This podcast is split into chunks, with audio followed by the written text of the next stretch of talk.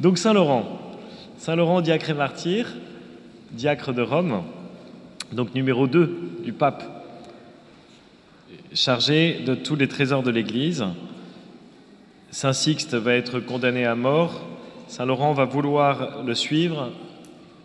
Saint Sixte va lui dire Reste car le Seigneur a encore besoin de toi. Effectivement, l'empereur va donner trois jours à Saint Laurent pour amener tous les trésors de l'Église. Saint Laurent va lui amener tous les trésors de l'Église. Il va se présenter devant l'empereur avec tous les gueux, les malades, les prisonniers, les pauvres types, les, clampins, en disant voilà les trésors de l'Église. Bon, l'empereur va pas aimer la blague, et Saint Laurent va subir le martyr du grill. Au début du confinement, euh, on a créé, puisqu'on a retrouvé il y a quelques mois euh, dans les greniers de l'Église des reliques de Saint Laurent, en tout cas avec l'attestation de Monseigneur Dupanloup, donc, euh, qui sont au moins là depuis 150 ans. Nous avons créé la confession de, Saint Laurent. Je vous ai dit au début de cette messe que Saint Laurent était dans une situation de l'Église qui n'était pas du tout à envier par rapport à nous. Nous, aujourd'hui, nous sommes des riches. Vous voyez, il y a 5000 prêtres de moins de 65 ans en France, il y a 44 000 églises. On vit carrément au-dessus de nos moyens. Voilà. L'époque de Saint-Laurent, il y avait peut-être beaucoup plus de prêtres, mais beaucoup moins d'églises. La situation était difficile. Aujourd'hui, on est dans une situation difficile parce qu'on nous impose un port du masque, on nous impose d'être moins nombreux dans les églises, et toutes nos habitudes sont chamboulées, ce qui fait que ça marche plus très bien. On était bien rodés. Moi, curé, euh, je dis euh, depuis des années à tous mes confrères prêtres que je croise, je suis le plus heureux des prêtres parce que vous êtes des paroissiens en or. Donc je vous le dis quand même. Mais ma paroisse roule super bien, c'est génial. Sauf qu'on s'aperçoit que dès que le chemin change un peu, ben, on est un peu perdu. Et il faut peut-être revenir à l'essentiel. Et c'est ce que cet évangile nous invite à regarder. On a l'impression, dans une première lecture, que dans cette parabole, le maître prend un malin plaisir à donner d'abord son salaire aux derniers pour finir par les premiers. Il y a quelque chose d'un peu mauvais là, c'est-à-dire qu'il sait très bien que ça va provoquer de la récrimination chez euh, les premiers. C'était assez couru, quoi, c'était assez évident. En faisant ainsi, il allait générer le problème. Et en fait, je pense qu'il veut générer le problème pour qu'il soit manifeste qu'il y a quelque chose d'autre. Il y a un essentiel. La bonne nouvelle, puisque l'évangile est une bonne nouvelle, la bonne nouvelle, c'est que tout le monde reçoit un denier. Il y a quelques jours, nous avions, euh, hier d'ailleurs, la parabole du semeur, et donc les graines qui, tombent sur le bord du chemin, qui tombent dans les cailloux, qui tombent dans les ronces ou qui tombent dans la bonne terre. Et on regarde toujours en disant bah ouais, c'est mieux d'être bonne terre qu'on compare. Sauf que la bonne nouvelle, c'est que la graine, elle est donnée à tout le monde. Ici, la bonne nouvelle, c'est que tout le monde, tous nous recevons ce denier, tous nous recevons le salaire d'une journée de travail. La question n'est donc pas ce que doit nous donner le maître, la question est est-ce que nous répondons à son appel Allez vous aussi à ma vigne? Cet appel, comme le denier, il est adressé à tous. Il n'y a personne dans notre communauté qui n'est pas appelé à la sainteté.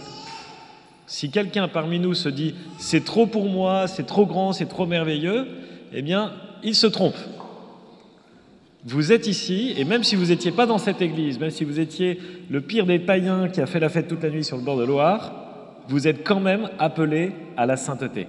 Vous êtes quand même appelé parce que vous êtes créé à l'image de Dieu et que le Seigneur veut rétablir cette image. Donc, je voudrais que vous gardiez ça, c'est que l'essentiel, il est, mais à quoi Dieu m'appelle aujourd'hui, moi, là où je suis? Quelle est ma place dans l'Église? Regardez la petite Thérèse, euh, qui est là-bas, je crois. La petite Thérèse, elle l'a cherché sa place. Et puis elle l'a trouvée. Elle voulait être missionnaire, euh, euh, évêque, je sais pas tout quoi. Elle voulait toutes les vocations. Et tout d'un coup, elle a compris, dans le cœur de l'Église, ma mère, je serai l'amour. Le Seigneur nous s'appelle, il nous donne son appel. C'est un cadeau, l'appel de Dieu. C'est un cadeau, l'envoi en mission. Le Seigneur nous fait confiance. Il a choisi de nous faire confiance. Et il nous laisse tellement, il a tellement confiance en nous qu'il nous laisse tout gérer de A à Z dans notre vie. On va retourner tout à l'heure, on va déjeuner, on va être dans la cuisine, on va sûrement se disputer sur la manière de mettre euh, l'assiette dans le lave-vaisselle, euh, et puis après on va chiller un peu dans le, dans le canapé, et après on va peut-être aller sortir marcher, enfin on va bouger. Est-ce qu'on a conscience que le Seigneur est avec nous à chacun de ces moments? Donc il ne s'agit pas de se faire une pression mentale en disant Ouais, il faut pas que j'oublie que le Seigneur est avec moi. Non. En fait, il s'agit de réordonner ma vie afin que ce qui est le plus essentiel soit toujours à la première place. Si l'essentiel est à la première place, ce qui est secondaire prendra naturellement sa place, et alors je répondrai à ma vocation pleine et entière. C'est pourquoi cet évangile, vous allez dire comment est-ce qu'il est arrivé là, c'est comment le Père Ignace a réussi à arriver là? Cet évangile, il nous dit une chose, il nous dit mets de l'ordre dans ta vie. Tu as cette double conviction, tu es appelé et tu vas toucher ta récompense. Donc la question, est-ce que je suis appelé? Elle est déjà répondue. Je pourrais vendre des de l'immobilier. et la question de la récompense, de ce que Dieu va nous donner, du bonheur éternel, c'est déjà euh, acquis. Donc la question, c'est l'entre-deux. Qu'est-ce que je fais pendant ce temps-là?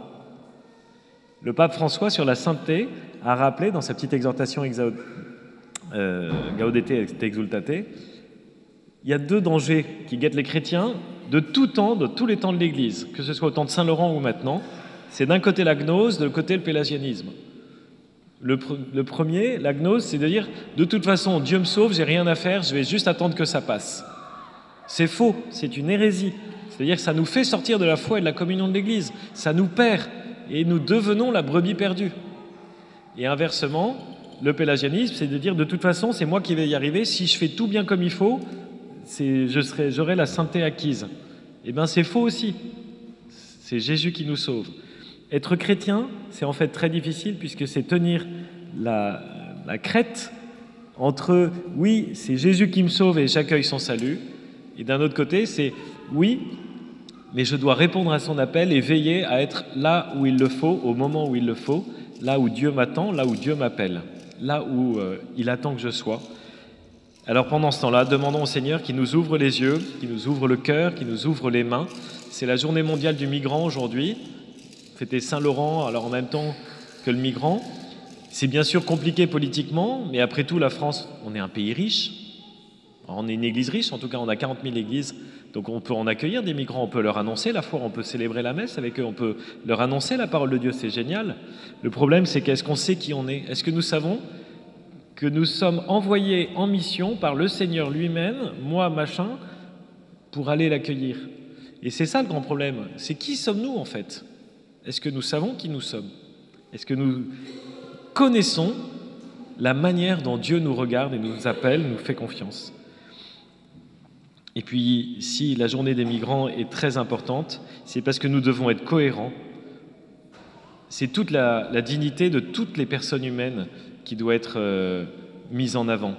Toute personne est digne, elle est créée à l'image de Dieu, que ce soit un enfant dans le sein de sa mère, que ce soit quelqu'un qui soit exilé de son pays, que ce soit euh, une pauvreté à cause de maladies psychiques, etc., que ce soit notre pauvreté à cause du péché, la dignité humaine, elle est pour tous et nous devons être cohérents. Le Seigneur nous dit, tu es mon enfant, je t'appelle, tu as ta place.